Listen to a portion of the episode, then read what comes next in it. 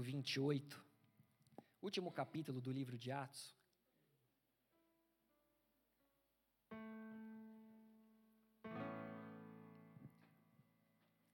Nós vamos ler a partir do versículo 1. E você possa agora aquietar a tua alma, o teu coração. Uma vez em terra, verificamos que a ilha se chamava Malta. Os bárbaros trataram-nos com singular humanidade porque acendendo uma fogueira, acolheram-nos a todos por causa da chuva que caía e por causa do frio. Tendo Paulo ajuntado e atirado à fogueira um feixe de gravetos, uma víbora, fugindo do calor, prendeu-se-lhe a mão. Quando os bárbaros viram a víbora pendente na mão dele, disseram uns aos outros: Certamente este homem é assassino, porque, salvo do mar, a justiça não o deixa viver. Porém, ele, sacudindo o réptil no fogo, não sofreu mal nenhum. Mas eles esperavam que ele viesse a inchar ou a cair morto de repente. Mas depois de muito esperar, vendo que nenhum mal lhe sucedia, mudando de parecer, diziam ser ele um Deus. Feche os seus olhos, abaixe sua cabeça. Senhor amado, Pai querido, nós na tua presença nós clamamos, Pai, para que a tua voz seja ouvida em nosso meio, Pai.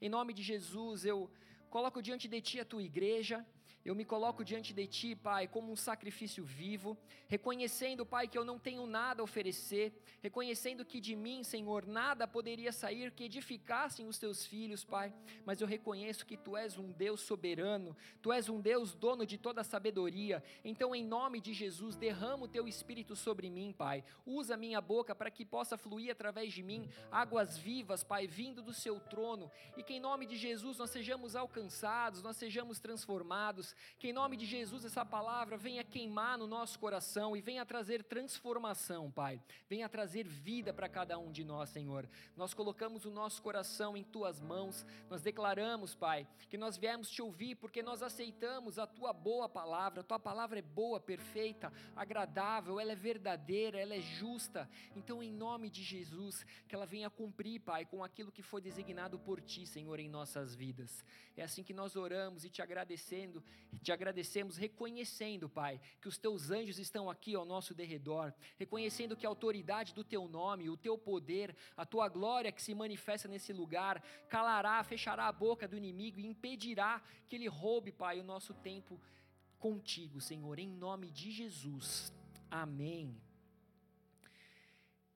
Igreja, semana passada, é, eu e a pastora, nós tivemos a oportunidade de fazer uma viagem e nós fomos para Malta, nossa primeira vez em Malta, um lugar lindo, recomendo para quem aí tiver à vontade, né?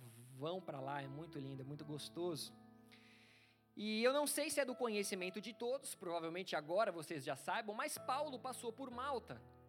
E quando eu cheguei naquela ilha, né, já no avião, olhando na janelinha, a minha cabeça já começou a viajar. Meu Deus, Paulo passou por aqui. Eu não tive ainda oportunidade de andar nas ruas de Israel, de Jerusalém. Em nome de Jesus, um dia ainda viverei isso. Mas já que eu não pisei onde Jesus pisou, eu pisei onde Paulo pisou.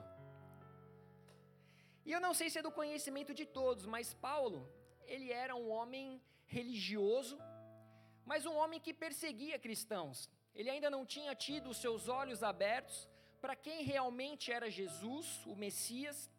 Então ele passou a perseguir os, os cristãos da igreja primitiva. Só que em um momento ele teve um encontro real, sobrenatural com Jesus. Ele viu uma luz brilhante que o cegou, tamanha glória. E após esse encontro sobrenatural, ele se tornou um dos apóstolos e ele, a partir daí, ele entregou a sua vida para que as boas novas de Jesus fossem entregues a toda criatura. Então Paulo, ele fez importantes viagens missionárias, ele formou líderes, ele inaugurou igrejas, ele escreveu grande parte do Novo Testamento que nós lemos hoje, né? E ou que deveríamos ler, né? Quando eu falo que nós lemos, aqui todo mundo se encaixa nisso, né? Ou não? Glória a Deus. Teve uns três aí que falaram que sim. Mas amém. Paulo, ele foi um grande exemplo de vida. Ele foi um, um, um, cristão posicionado, um homem que não se permitiu ser contaminado pelas circunstâncias, um homem que não se permitiu ser contaminado né, pelas dificuldades, mas ele simplesmente se posicionava.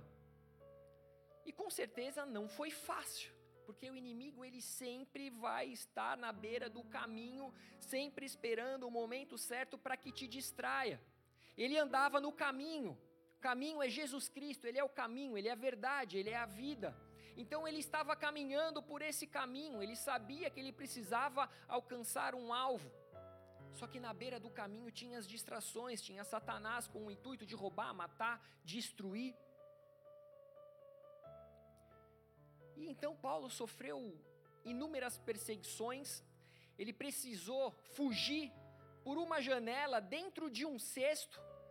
Imagina num prédio, um cestinho descendo, com um homem dentro desse cesto, para que ele não fosse apedrejado e morto, né, para que não fosse morto.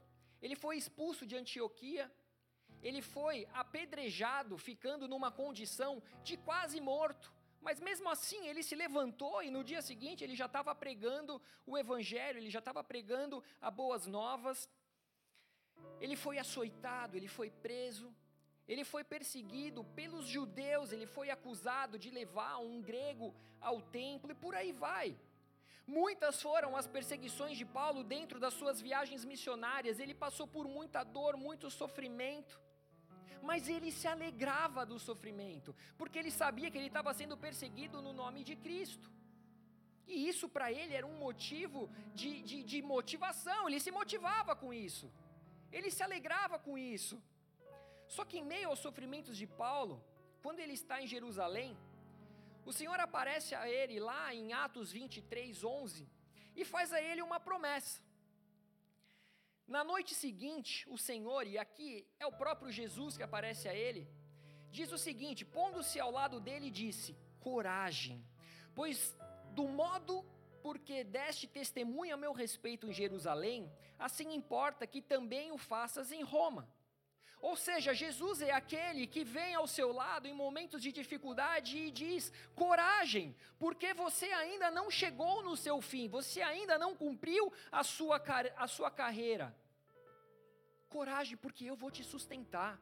Coragem, porque eu vou colocar as palavras na sua boca. Coragem, porque eu vou enviar anjos que vai te libertar da prisão. Coragem, eu sou contigo.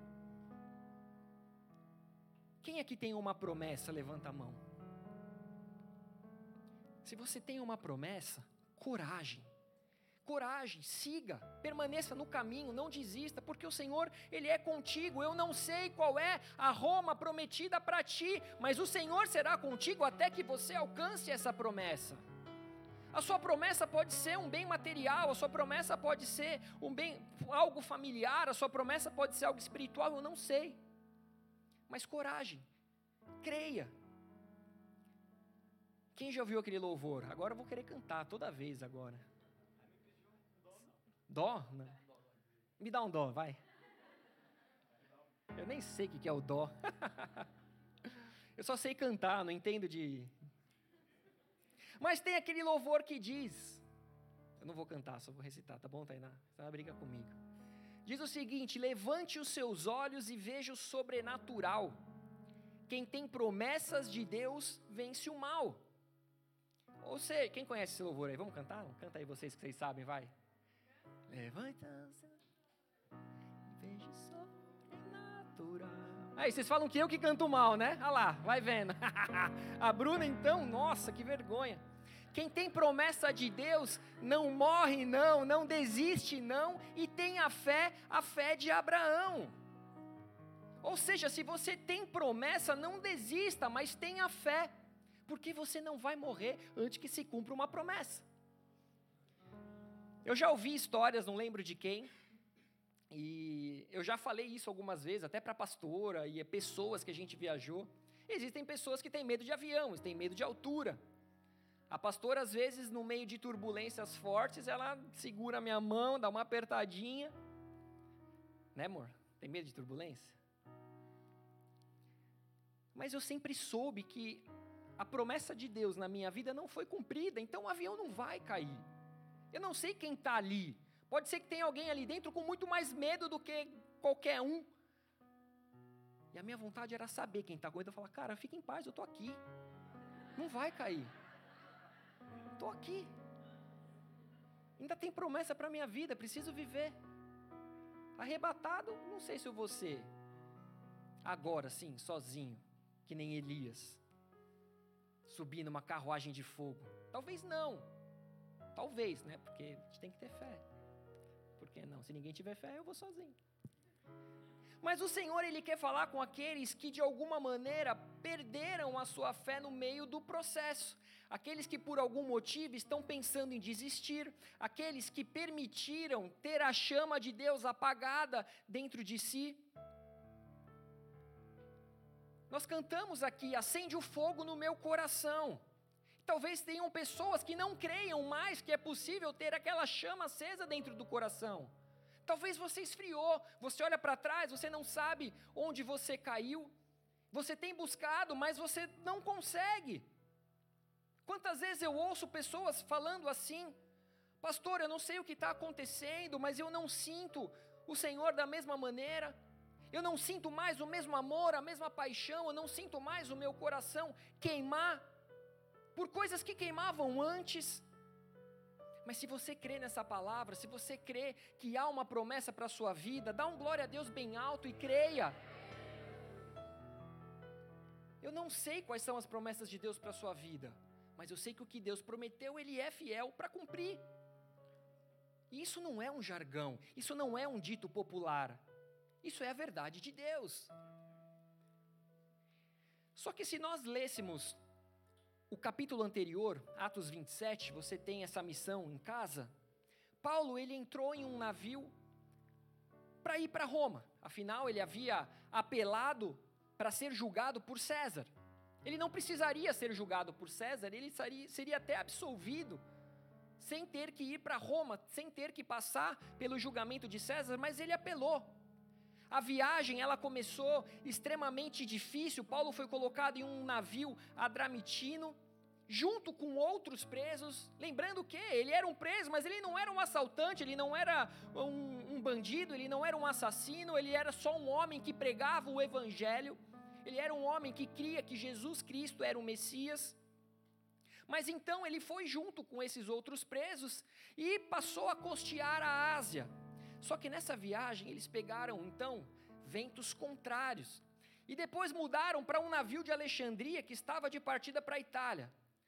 Só que então eles passaram a navegar, a palavra diz vagarosamente, lentamente, bem devagar, né, com grande dificuldade para chegar ao seu destino, inclusive por novamente ventos contrários, até que com dificuldade eles chegaram num lugar chamado Bons Portos. Portos, não porcos. Os palmeirenses se seguram aí. São bons portos. Mas o que, que eu quero dizer com isso? Eu quero dizer que mesmo quando Deus ele te dá uma promessa, isso não significa que essa promessa vai se cumprir de maneira fácil, rápido, instantaneamente. Paulo passou aqui por dificuldade, a viagem foi difícil, foi lenta. Ventos contrários. Imagina você num barco, não sei o tamanho desse barco, mas há quase dois mil anos atrás, no meio do oceano, e aquele vento batendo, e o bichinho balançando, e você não sabe para onde vai, aí você fica à deriva.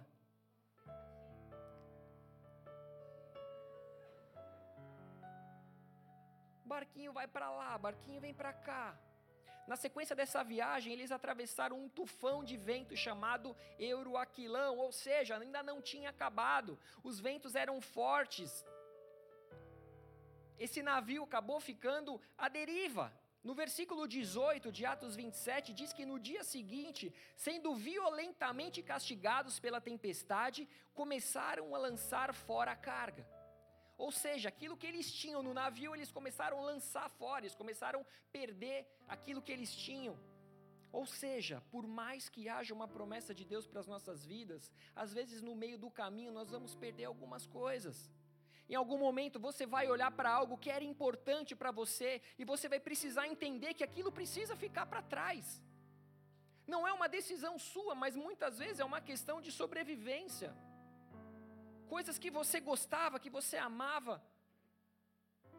E muitas vezes Deus até permite que isso saia da sua vida para que você não idolatre essas coisas. Eu lembro uma vez que todo mundo sabe, eu gosto muito de moto.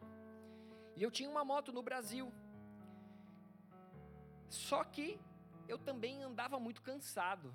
E às vezes eu parava no, no farol, fechava o olho assim para dar uma descansadinha nos olhos. Eu pensava, hora que abrir, alguém buzina. Só que às vezes eu também cochilava numa dessas, cochilava em pé na moto. Vocês acreditam nisso? Às vezes eu não acredito também, mas é verdade. E aí, uma vez, cansado, eu caí de moto, sofri um acidente. Não tenho nem a quem culpar, porque caí sozinho. Sozinho. Tipo assim, eu não estava fazendo nada, falei, ah, vou cair de moto, me machucar um pouco.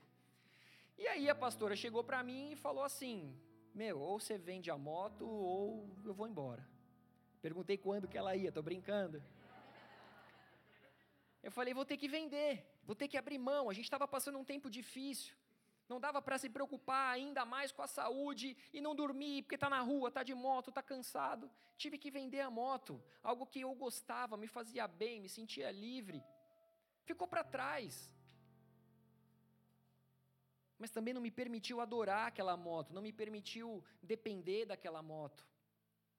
Mas aí, enfim, voltando para Paulo, passando por uma pequena ilha, eles perceberam que eles poderiam então ficar presos em um banco de areia.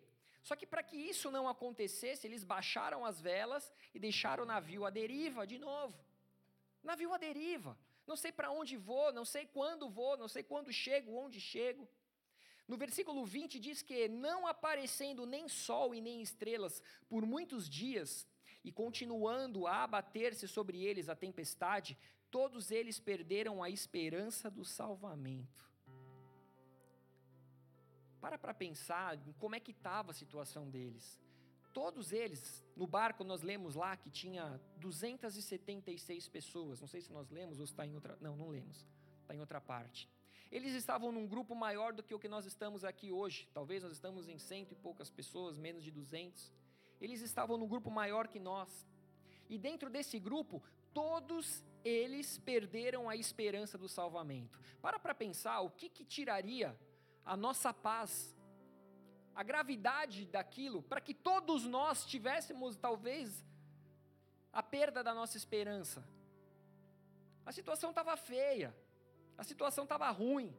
Só que por mais que fossem as dificuldades, por mais até que até Paulo chega a perder a esperança do salvamento. Só que existia uma promessa. E essa promessa não tinha sido feita por homens, mas ela tinha sido feita pelo Filho de Deus. O homem, muitas vezes, ele pode se enganar. Um profeta pode lançar uma profecia, às vezes, na sua vida, que talvez ele lançou na carne, profetizou na carne. Talvez era algo que ele tinha no coração dele para a sua vida, mas não o Filho de Deus. Tudo que o Filho de Deus prometeu, ele cumpriu. Tudo aquilo que ele veio para fazer, ele fez. A fome de Jesus era fazer a vontade do Pai. E tudo aquilo que ele ouvia do Pai, era com prazer que ele fazia. Mas para que Paulo não temesse ou fosse influenciado pelo medo, ele mesmo diz no versículo 23 e 24: Pois ontem à noite apareceu-me um anjo de Deus a quem pertenço e a quem adoro, dizendo-me: Paulo, não temas. É preciso, é preciso que compareças perante César. E eis que Deus, por sua graça, te deu todos quantos, quantos navegam contigo. Ou seja, ninguém vai morrer. Estava todo mundo aqui com medo. Mas aí, vem aqui Paulo e fala assim: ó, apareceu um anjo de Deus, fique em paz, ninguém vai morrer. Eu sei que as circunstâncias são as piores, o navio vai afundar, o navio vai se perder, mas as 276 pessoas que estão aqui vão sobreviver. Não tenham medo. E amados, Deus ele não está preocupado com coisas. Deus ele não está preocupado com navios, Deus não está preocupado com carros, Deus não está preocupado com bolsa, com sapato, com roupa, Deus não está preocupado com a marca do seu videogame, Deus não está preocupado com a marca do seu tênis, Deus não está preocupado com o tamanho da sua casa, Deus ele não se preocupa com coisas, mas Deus ele se preocupa com vidas, ele se preocupa comigo, ele se preocupa com você.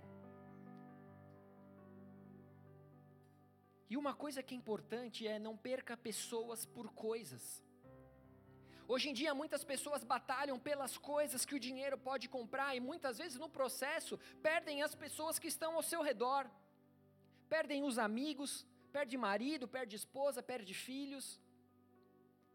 Eu lembro quando eu tinha 18 anos, eu trabalhava no shopping. Quem aqui já trabalhou em shopping? Quem trabalha em shopping sabe, né? Sábado, domingo, feriado, né? Vida social, o quê? O que, que é isso? Churrasco com os amigos no final de semana? O quê? Perdia tudo. Só que era com esse dinheiro que eu ia pagar a minha moto. E eu comecei a lutar tanto por coisa que eu comecei a perder a minha vida social, eu comecei a me distanciar dos meus amigos. Até aí, estou dando um exemplo raso. Mas existem pessoas que dão um nó no marido para ficar com a casa. Não sei onde eu estava ouvindo. Tá, quem, com quem era com você que estava falando? Uma mulher, um casal, o cara se deu por morto, era isso? Para que a casa fosse fosse quitada pelo seguro. O cara simplesmente deu o louco. Fez documento falso, não sei o quê.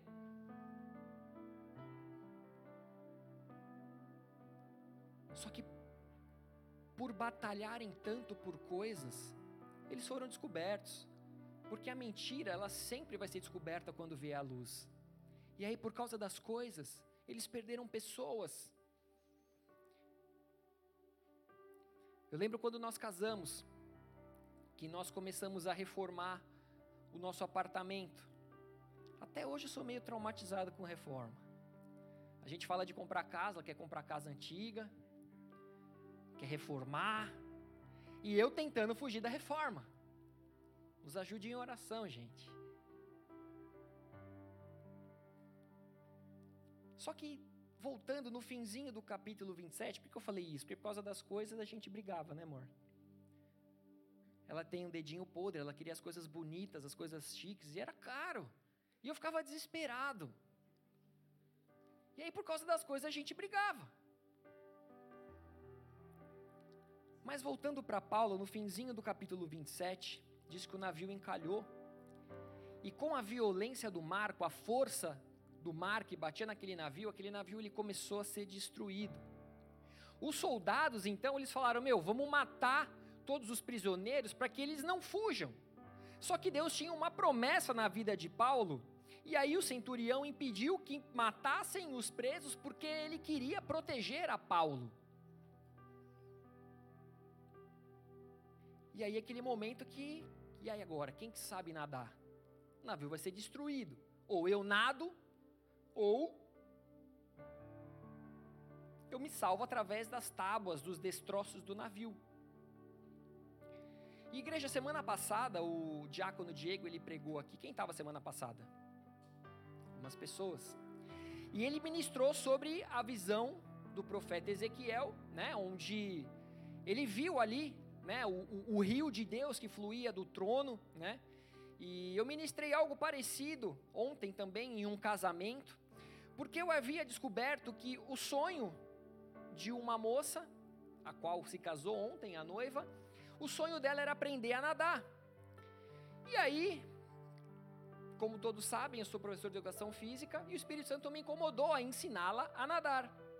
Mas a questão é que nas águas profundas, qual que é a diferença entre os cristãos que sabem nadar e os que não sabem nadar? Alguém se arriscaria a dizer, não? Quem não sabe nadar morre? Não. Se agarra nos destroços. O Senhor vai cuidar de você. Só que os que sabem nadar são aqueles que não desistem nunca e que sempre vão fazer tudo o que for preciso para dar certo. Pode estar tá tudo dando errado, eu posso estar tá vendo o barco ali sendo destruído pelas ondas, mas eu vou nadar, eu vou até o fim, eu vou lutar, eu não vou me entregar. Eu vou fazer tudo o que for possível para que tudo dê certo. Só que se der errado, eles não vão temer as águas profundas, mas eles vão a nado na dependência de Deus. Eles sabem que mergulhos profundos é onde nós temos maiores, os maiores momentos de intimidade com o Senhor. Eles não ficam ali na água onde bate no joelho, no tornozelo, na cintura. Eles se lançam no, no, no, no mais profundo, porque eles querem ter experiências com Deus. E eles sabem que o Senhor é o nosso protetor, nosso refúgio, nossa fortaleza. Então pode afundar o navio, pode afundar o país, pode afundar a economia, mas você não afunda porque você nada, você não é preguiçoso. Você não é preguiçoso, você simplesmente vai dar abraçada e vai dar abraçada e vai dar abraçada. E lá em Malta eu descobri que estou envelhecendo. Porque deu umas braçadas num dia e no dia seguinte estava todo quebrado, todo dolorido. Falei, meu Deus, eu estou envelhecendo.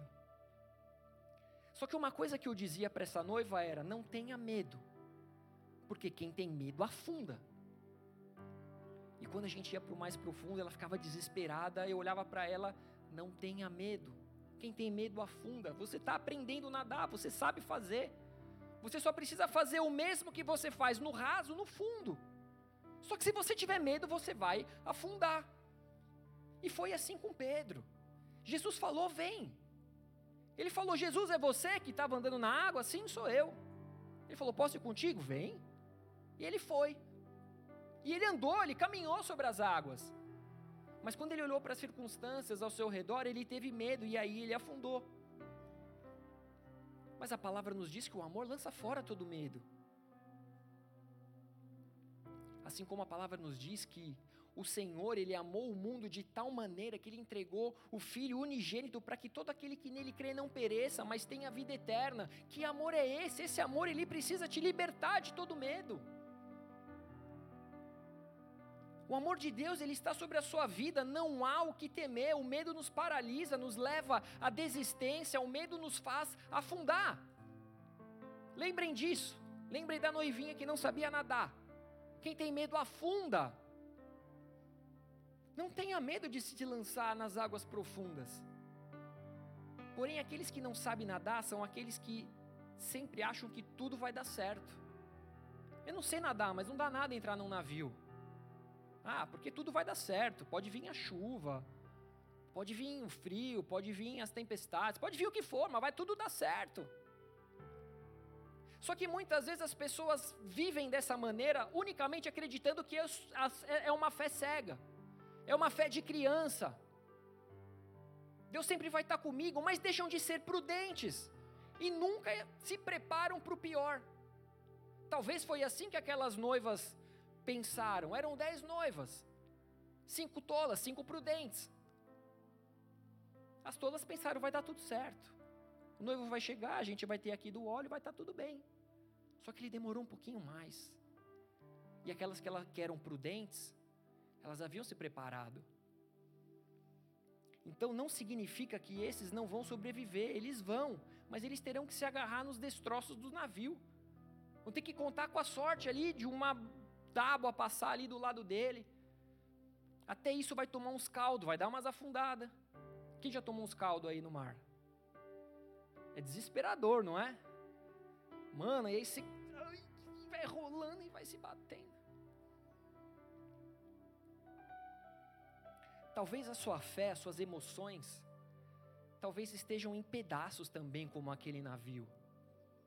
Talvez você esteja passando por um momento difícil. Talvez você olhe para a sua vida, para alguma área da sua vida, e você olha e fala, só tem os destroços. Só que se você quiser sobreviver, se você quer chegar vivo na ilha, se agarra ao que sobrou. Se agarra ao que você tem. Você perdeu tudo, você está quebrado, mas o que, que você tem? Não olha para o que você perdeu. Olha para o que sobrou, olha para o que você tem. Perdeu tudo, a família está em pedaços, perdeu os amigos, perdeu o dinheiro, perdeu a fama. Se agarra quem está do seu lado. Se agarra quem sempre esteve do seu lado, que perdeu tudo ao seu lado. Se agarra quem sofreu ao seu lado, porque você vai sobreviver e vai chegar vivo na ilha. Amém. Obrigado. Alguém aí está tá comigo. Só que chegando no capítulo 28, nós vemos que, embora Paulo tenha passado por tanta dificuldade, ele escapou e ele chegou na ilha de Malta. E que lugar, eu imagino Paulo chegando, nossa, que ilha top. Aquelas águas transparentes. Não devia estar, né? Porque estava chovendo, estava no inverno. Mas devia estar grato por pisar em terra firme. Mas como nem tudo é perfeito, nós lemos que ele chegou lá era inverno, era frio, estava chovendo, e por isso os nativos então ali acenderam uma fogueira. Só que como fazer fogueira debaixo de chuva? Alguém já pensou nisso? Não sei se eu não sou a melhor pessoa para fazer fogueira, para acender churrasqueira. Mas como fazer fogo embaixo da chuva? Possivelmente eles estavam ao ar livre, eram 276 pessoas, mais aqueles nativos. Mas, igreja, nós temos falado muito de fogo nos últimos cultos. Eu não sei quem eram aqueles que estavam aqui, mas em alguns cultos, os últimos, tem sido falado muito sobre o fogo. E aqui na Irlanda, embora nós sabemos que ainda seja outono, o verão já foi. O inverno, para chegar agora, ó, é rapidinho. O inverno é tempo onde muitos se tornam depressivos. O inverno é tempo onde o dia fica curto, chuvoso, nublado. Hoje em dia está bem parecido com os dias de inverno. O que muda é que a temperatura despenca. Ainda está agradável. Ainda vem sem jaqueta.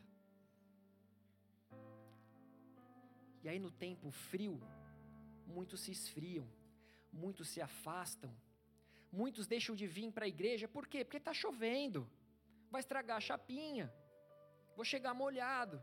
Quem já faltou por causa da chapinha que estragar? Levanta a mão. Ó, teve uma corajosa. É isso aí, glória a Deus.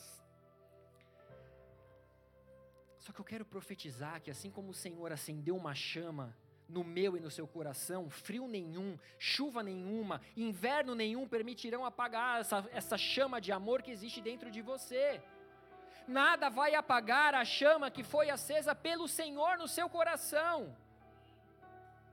O que é acender fogo em tempos de chuva?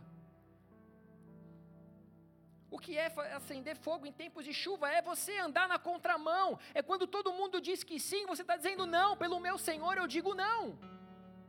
É quando todo mundo fala, vamos para a balada, você fala, não, eu vou para a igreja. Vamos sair com umas menininhas ali, vamos sair com os carinhos ali. Não. Eu me guardei para o Senhor. Eu vou acender fogo na chuva. Eu vou andar na contramão. Eu vou me posicionar. Eu vou permanecer queimando enquanto os outros estão tentando apagar a chama que há em mim.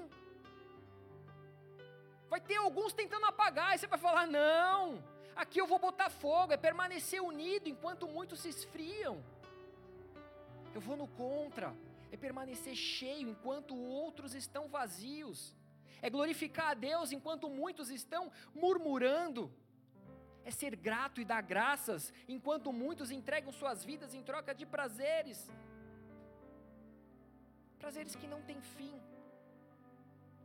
Mas a questão é: Paulo escapou do mar, mas não escapou do frio. Talvez você escapou dos bandidos lá de São Paulo, do Rio mas do frio não. Os cariocas já me olharam assim, ó. Um riu, a outro olhou. Quem é carioca aí? Cuidado quem está do lado aí, ó. Tô brincando. Só que por maior que seja, por pior que seja o clima, nós vamos vencer o clima. Eu já estou indo para o meu nono inverno. E hoje as pessoas olham para mim, ah, ele já é Irish, não tem frio. Não tem o caramba, lógico que eu tenho. Mas eu parei de temer o frio. Eu parei de murmurar contra o frio. Porque eu sei que existe um Espírito Santo que me aquece no meio ao frio. Eu sei que existe um Espírito Santo que me diz: coragem, você tem um destino para alcançar. Coragem, você tem uma promessa. Coragem, mantenha essa chama acesa. Coragem, algumas pessoas precisam de você. Coragem, não desista. Vamos nos manter em chamas e não depender do clima ou de condições favoráveis. Não vamos depender de promoções para nós nos mantermos queimando na presença de Deus.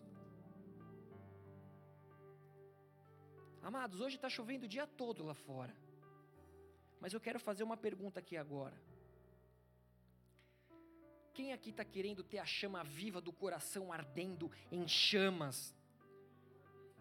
Quem aqui quer ter o coração ardendo em chamas? Dois, três. Se você quiser só um pouquinho, vai acender uma chama aqui agora, e a hora que você sair na chuva, a chuva logo apaga. Eu estou falando de um fogo que não se apaga. Eu estou falando de um fogo que você pode ir para a tempestade e ele não se apaga. E no meio da tempestade você começa a agir com empatia. Opa, tem um apagando ali, eu vou ali. E você lança aquele fogo. Que chama é essa, pastor? É a chama do amor por Cristo. É a chama do amor pelo reino de Deus, a chama de amor pelo seu propósito nessa terra. Você é valioso. Você tem um propósito, você não foi criado à toa. Você não foi criado simplesmente para completar uma casa.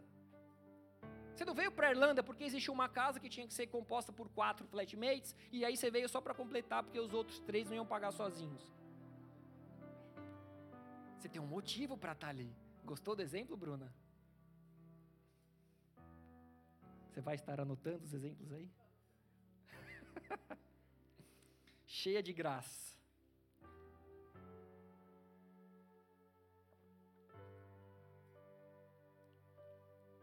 A chama de amor pela sua família, é a chama de amor pelos seus irmãos em Cristo, a chama de amor por essa nação, a chama de amor por esse povo. E se esse é seu desejo, a chama de Deus ela vai começar a descer sobre nós. O fogo de Deus vai começar a descer. Nós falamos há pouco tempo atrás também sobre Elias. O fogo não veio só porque eles desejaram, mas o fogo veio porque ele parou, ele ali, ele, ele, ele restaurou o altar, ele clamou a Deus, ele adorou a Deus. E se nós fizermos todas essas coisas juntos, o fogo de Deus vai descer. O fogo de Deus vai aquecer o nosso coração, mas a questão é, Paulo, ele não ficou se aquecendo no fogo dos outros, mas ele foi buscar por gravetos para não permitir que o fogo se apagasse.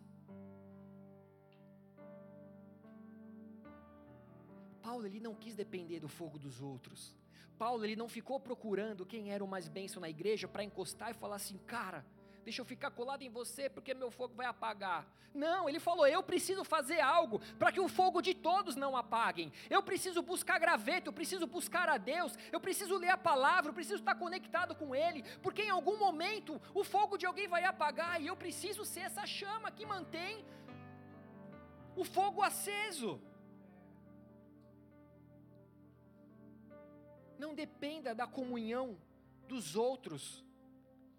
Não adianta depender do fogo do líder, não adianta depender do fogo do pastor, do fogo do marido, da esposa, mas você precisa trabalhar, você precisa se sacrificar, você precisa buscar a Deus enquanto se pode achar. Ah, pastor, mas eu não estou encontrando. Continua procurando.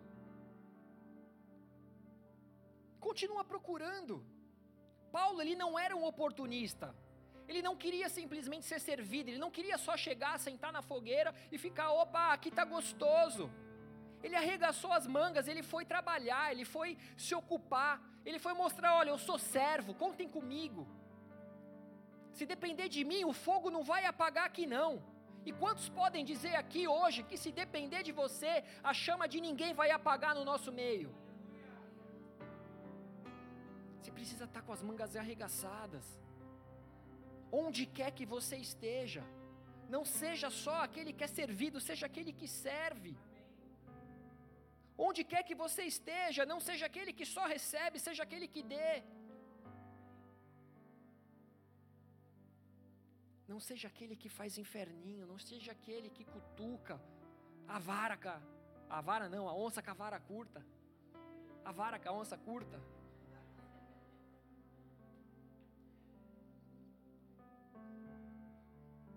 Tem outra música, posso cantar? Vai. O fogo nunca morre, o fogo nunca apaga. Me ajuda aí. Nunca apagará. Igreja, se depender de mim, o fogo nessa igreja nunca vai se apagar. Se depender de mim, o fogo desse altar, ele nunca vai se apagar. Essa é a função do sacerdote, de dia e de noite, manter a chama acesa. Se depender de mim, o coração de ninguém aqui vai se apagar. Se estiver se apagando, me procura. Vamos orar junto. Vamos buscar junto.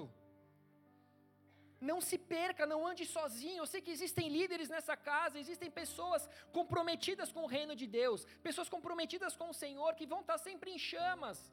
E mesmo que a chama dessa pessoa estiver apagando, ela vai pensar: essa chama não é só minha, mas eu vou me sacrificar, eu vou me doar, eu vou com a perna doendo, eu vou mancando, mas eu vou buscar graveto para que a chama dele não se apague. Mas foi assim que ele foi picado então por uma víbora foi buscar graveto, foi servir os outros, foi se doar, foi se entregar. E quem nunca ouviu isso? Ah, eu me doando, eu só me ferro. Estava tudo indo bem na minha vida. E é nessas horas que o crente desiste da sua missão, quando colocam a mão na obra e percebem uma retaliação. Ah, pastor, minha vida estava uma bênção. Ah, pastor, tudo estava dando certo. Foi só eu começar a me posicionar como um homem de Deus e parece que as coisas começaram a dar errado. Tudo ia bem. Me posicionei, perdi o emprego. Me posicionei, meus amigos agora ficam me zoando, me falando, me chamando disso, me chamando daquilo. É claro, você começou a incomodar a serpente. Você começou a incomodar a serpente. Quanto mais você atrair a presença de Deus, Quanto mais as pessoas puderem olhar para você e ver Cristo, mais você vai atrair a raiva da serpente. E quem é a serpente? É o inimigo da nossa alma. É aquele que desde o princípio veio derrubar Adão e Eva. É aquele que quer apagar a chama do seu peito para que você seja só mais um no meio de uma multidão. Para que seja alguém indiferente. Ele quer te fazer morno que a palavra diz a respeito dos mornos? Os mornos serão vomitados, seja você quente ou frio, porque os mornos serão vomitados e Ele quer isso, quer te deixar morninho, quer te apagar, quer te deixar frio. Ele quer roubar e paralisar aqueles que são servos, que são envolvidos com a obra de Deus. A víbora não pica quem apaga o fogo, a víbora não pica quem faz inferninho. A víbora não pica quem é mal intencionado, porque esses já estão apagando o seu próprio fogo. Esses já estão se permitindo ser esfriados. Só que a víbora é aquela que foge do fogo. Nós lemos aqui que ela estava fugindo do calor. E aí, tendo Paulo ajuntado e atirado à fogueira um feixe de gravetos, uma víbora fugindo do calor prendeu-se-lhe a mão. Amados, por que, que vocês têm passado por tantos desafios, por tantas dificuldades? Você achou que ia vir para Irlanda e ia ser mil maravilhas? Veio com inglês, veio com diploma, veio com um monte de coisa. E aí você, sub, você, você é submetido a tantas dificuldades, tantos desafios. Porque você é aquele que junta gravetos e não aquele que espalha. Quem ajunta gravetos vai ser, vai ser sim perseguido. Quem espalha, não. Quem espalha vai ficar colocando foto no Instagram mostrando sempre tudo bem. Sempre tudo bem, tudo dá certo, tudo é legal. Mas quem mantém a chama acesa vai ser perseguido, sim. Você é aquele que obedece, faz o que Deus manda e não fica sendo jogado de lá para cá pelas ondas ou pelo vento. Amado, ser picado pela víbora não significa que o Senhor te abandonou ou te esqueceu. Caramba, estava recolhendo ali o graveto para manter a chama do povo acesa. Deus me abandonou, fui picado por uma víbora. Jesus disse: No mundo tereis aflições, todo tipo de aflição, mas tem de bom ânimo, porque eu venci o mundo.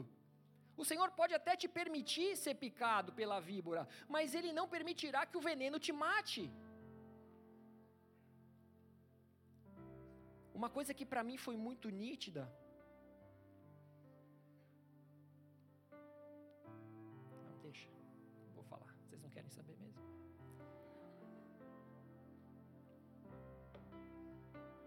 Vou fugir do contexto, aí vou demorar para voltar. Só que o veneno da víbora e da serpente, ele não vai te tirar do centro da vontade de Deus. Porque o antídoto já está em você. O antídoto é o sangue de Jesus que já está sobre a sua vida. O sangue de Jesus que foi vertido naquela cruz. Ele carregou sobre si os nossos pecados. O castigo que nos traz a paz foi todo colocado sobre ele. Aquele sangue puro, daquele varão perfeito, valoroso, pagou os nossos pecados. Esse é o antídoto que nos liberta de todo mal. Muitas vezes nós passaremos por dores nas nossas vidas, nós podemos até cair, nos prostrar, podemos chorar, podemos até pensar em desistir, mas nesse momento, vem o sangue de Jesus que está sobre você, vem o Espírito Santo te lembrar que esse veneno só serve para aumentar a tua imunidade e não para te derrubar. Nós temos o Júlio aqui na igreja, os filhinhos dele começaram aí na escolinha. E uma coisa que eu sempre ouço quando as crianças começam a ir na escolinha, os primeiros dias fica com febre, pega, como é que chama? Virose. E o que, que os médicos dizem? Isso é bom, porque o próprio organismo da criança vai lutar contra esses, contra essa virose e isso vai fortalecer o sistema imune da criança. A questão é que quando as coisas dão erradas nas nossas vidas, assim como acharam que Paulo era um assassino, muitos vão se levantar para apontar o dedo para você e dizer que você só pode estar em pecado. Isso só pode ser a justiça de Deus sobre a sua vida. Quem já viveu isso? Passou por dificuldade? Tipo Jó, né? Jó não estava arrebentando no pecado, mas quando ele teve dificuldades, veio os, ami os amigos dele. Vieram falar que estava em pecado, isso e aquilo. Só que quando isso acontecer, lembra que a víbora estava fugindo do calor. Lembra que estava fugindo do calor, então no meio das suas dificuldades, em meio dos seus julgamentos, se fecha no seu quarto e começa a jogar graveto para que aumente a chama de amor no seu coração. Pega a tua Bíblia e fala assim: aqui dentro tem graveto. Fala assim: eu vou trabalhar o dia inteiro, full time, na presença do Senhor, porque eu sei que eu vou encontrar graveto, eu sei que isso vai acender uma chama no meu coração. A víbora, ela vai fugir do calor. A víbora vai fugir dessa chama que vai ser acesa em você. A víbora não aguentou o calor da fogueira quando Paulo a sacudiu ali no fogo. Assim como Satanás e seus demônios, eles não suportam o amor. Eles não suportam o amor. Deixa essa chama do seu amor ser aquecida no seu coração, porque quando as serpentes tentarem contra a sua vida, o veneno não vai permitir que você se enche nem que você morra. A palavra diz que aqueles homens ficaram esperando por um longo tempo para ver se Paulo ficaria inchado, ou para ver se Paulo morreria. Nós precisamos andar em meio ao fogo. Eu lembro quando eu era criança, a gente fazia fogueira lá no sítiozinho, tinha os amigos. A nossa graça era quando acabava a fogueira, ficava aquela brasinha, vamos andar na brasa, descalço. Passava tudo correndo. Mas passava, correndo, mas passava. A gente precisa andar em meio ao fogo. A gente precisa andar como Sadraque, Mesaque, Abidinego, que não se prostraram à imagem de Nabucodonosor. Eles foram lançados numa fornalha ardente, mas a questão é que eles estavam tão alinhados com Deus que a chama que existia dentro deles era muito, mais, muito maior e muito mais aquecida do que aquela fornalha que havia sido inúmeras vezes aquecida. Eles não temeram. Igreja, é isso que nós estamos fazendo aqui hoje, nessa noite.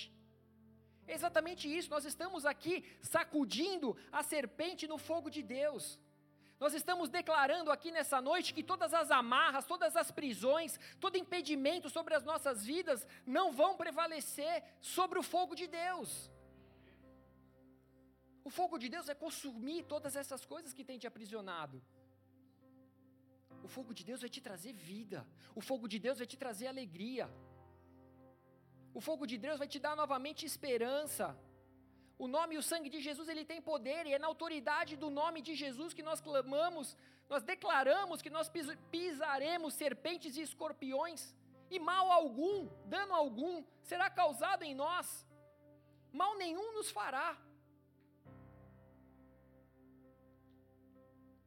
Ah, mas vamos pisar na serpente, na autoridade do nome de Jesus.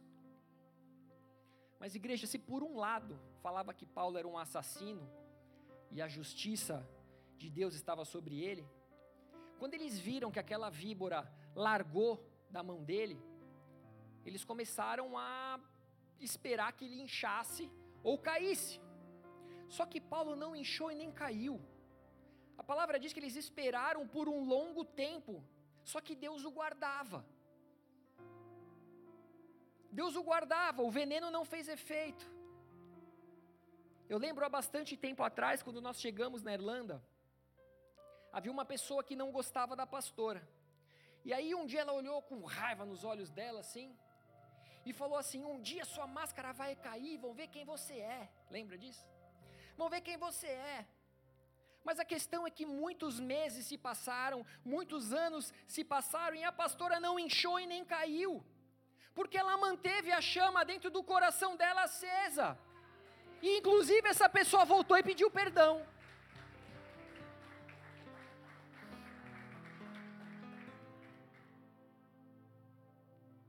Algumas pessoas falaram: o tempo vai mostrar que vocês estão errados. Mas mais uma vez, o tempo passou e Jesus continua fazendo maravilhas no nosso meio. Porque Jesus ele não, ele só não fez milagres onde não havia fé. Jesus ele só não fez milagres onde não havia honra. Jesus só não fez milagres onde havia incredulidade. Na sua terra, na sua própria terra.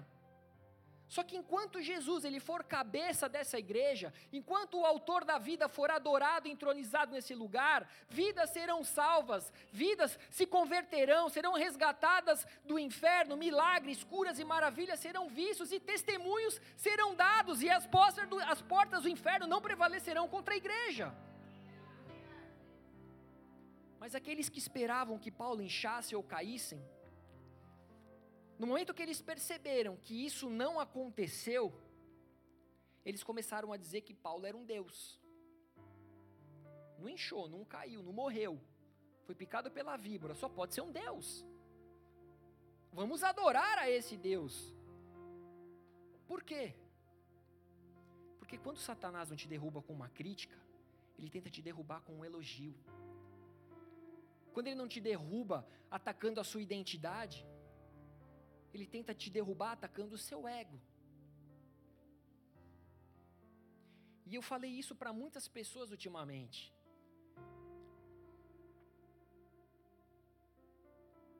Não recebam uma glória que é de Cristo. Porque se tudo é por Ele, tudo é para Ele, tudo é por meio dele, se você for elogiado, não é para você, é para Ele porque aquilo foi através do manifestar do Espírito Santo através na sua vida. Só que o oposto é verdadeiro.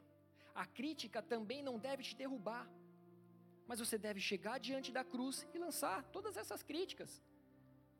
É você ter humildade e olhar quais essas críticas são críticas genuínas, verdadeiras, a qual eu preciso me autoanalisar. Se forem construtivas, seja humilde e cresça. Agora, se não for, se for para te derrubar, lança os pés da cruz, porque é para Ele também. Ele carregou sobre si as pedras que tentaram nos atacar. Pessoas tentaram te chicotear, ele, ele recebeu essa dor na cruz. Então lança o elogio, lança as críticas. Muitas vezes, quando sobrevivemos às críticas, à necessidade de preservação da nossa imagem, Satanás tenta então nos roubar, nos roubar com o elogio. Às vezes você está ali suando, porque está um monte de coisa caindo na sua cabeça. Perseguição no trabalho. Todo mundo tentando provar que você fez algo que você não fez. Estão tentando encontrar uma forma de te demitir por justa causa, você sabe que é inocente, sabe que é um bom funcionário. Aí eles vêm e te colocam lá em cima. Você se enche todo, se estufa todo. E aí você fica tranquilo, agora está tudo bem. E aí quando você fala está tudo bem, você relaxa e eles te pegam relaxado. Ah, agora deu mancada, agora, agora a gente demite. Ou então vem, nossa, como você é bom. Você é o melhor, você é o mais bonito, a mais bonita. Você é o mais inteligente, o mais rico, melhor nisso, melhor naquilo. Só que Paulo era um seguidor de Cristo e por isso existia humildade dentro dele. E a humildade é uma virtude de Cristo. Só que para finalizar, Paulo ele foi hospedado por três dias pelo principal homem da ilha de Malta, chamado Públio. Se tiver alguma mulher grávida aí, for menino, Públio, fica a dica.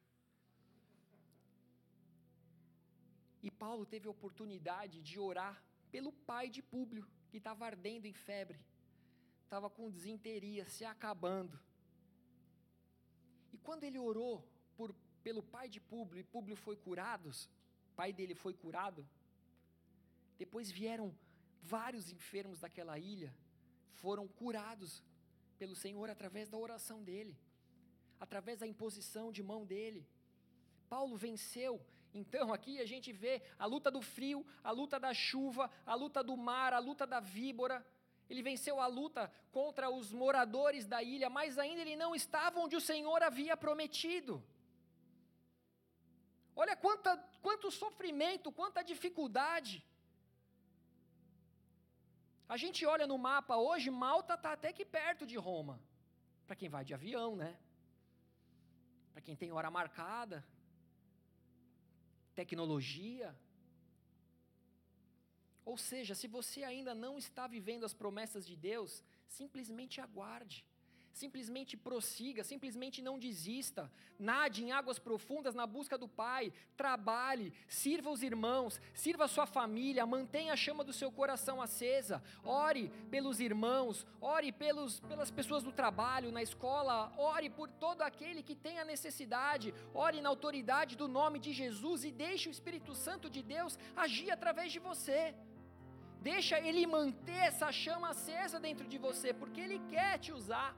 Ele quer se manifestar através de você. Paulo foi tratado com honrarias, ele foi colocado num barco para continuar então a sua viagem para Roma.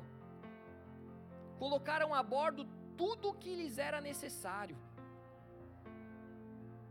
E eu te pergunto, sabe por quê? Porque assim como foi com Jesus, quando você vence as artimanhas do inimigo, o Senhor vem e te serve, ele te envia anjos para te servir. Foi o que aconteceu com Jesus após os 40 dias no deserto. Anjos vieram servi-lo. Paulo precisava passar por Malta, assim como nós precisamos passar por tantos desafios, porque quando nós alcançamos o nosso alvo, quando nós chegarmos no nosso destino, nós carregaremos conosco também um grande testemunho de tudo aquilo que nós passamos, de tudo aquilo que nós sofremos nós carregaremos conosco todos os livramentos, todas as provisões, todo o conselho, todo consolo. E isso vai ser autoridade para que você declare vida aonde está existindo a morte. Isso vai ser autoridade para você declarar a paz em meio às guerras. Isso vai ser autoridade para quando você falar com alguém com um casamento destruído, você possa trazer a paz. Quando olharem para a sua vitória, acreditarem que você teve sorte, você vai dizer: não foi sorte, foi o poder de Deus sobre a minha vida. Não foi sorte, só eu sei por onde eu passei.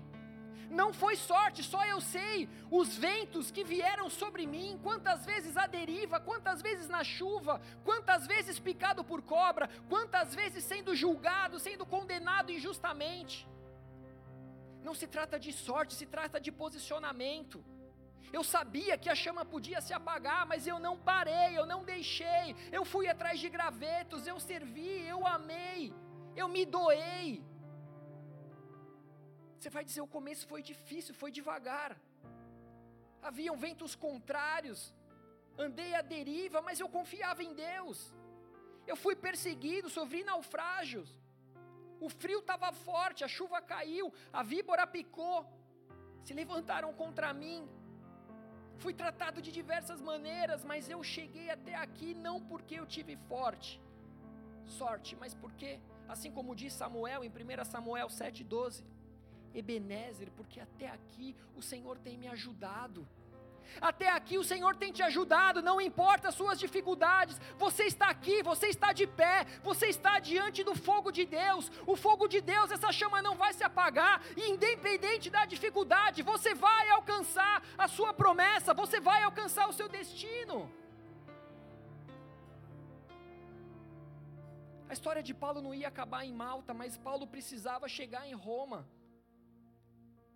Eu não sei o que você tem enfrentado na sua vida hoje, mas existe um destino para você.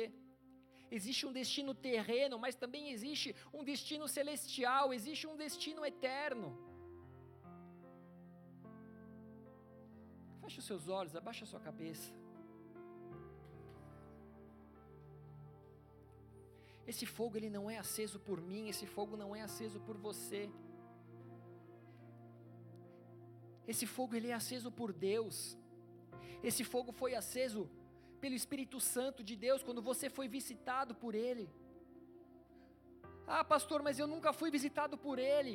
Você vai ser hoje, você vai continuar, você vai começar a sentir uma ardência no seu peito, você vai começar a sentir os seus membros, as suas mãos, os seus pés, vai começar a queimar, é o fogo de Deus.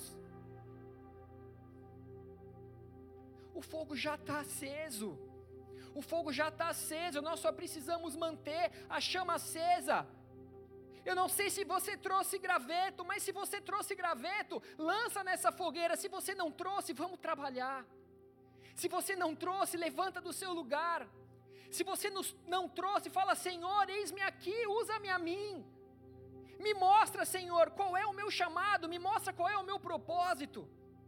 Me mostra a quem eu devo servir, como eu devo servir me mostram quem são as pessoas. Vamos cooperar, igreja, vamos fazer a nossa parte, vamos adorar a Deus com toda a nossa força, com todo o nosso entendimento, vamos atrair a atenção e o fogo de Deus. Fica de pé no seu lugar. O fogo de Deus ele já está queimando sobre o altar. O fogo de Deus ele está queimando sobre o altar, mas muitas vezes essa chama ela não é um, um grande um grande fogaréu e talvez você está aí no fundo você não está sentindo. E agora o que, que a gente faz? De duas uma, ou você corre aqui para frente, ou vamos todo mundo lançar graveto. Vamos deixar essa chama se espalhar. Vamos deixar essa chama se espalhar, vamos deixar o Espírito Santo soprar nessa casa, vamos deixar o vento do Espírito carregar esse fogo por cada um de nós sobre toda essa casa. Que você possa fechar os seus olhos agora e que a gente venha adorar o Senhor de todo o nosso coração. Lança graveto através da sua adoração. Adore em espírito e em verdade. Adore de todo o coração. Peça para que o Espírito venha queimar dentro de você. Peça para que ele venha reacender a chama. Declare para ele: Eu nego, eu rejeito toda a mornidão sobre a minha vida. Eu não quero viver em mornidão, eu quero viver queimando, eu quero viver ativo. Eu quero ver milagres, eu quero ver maravilhas. Eu quero orar e ver pessoas sendo curadas através do poder do Senhor Jesus.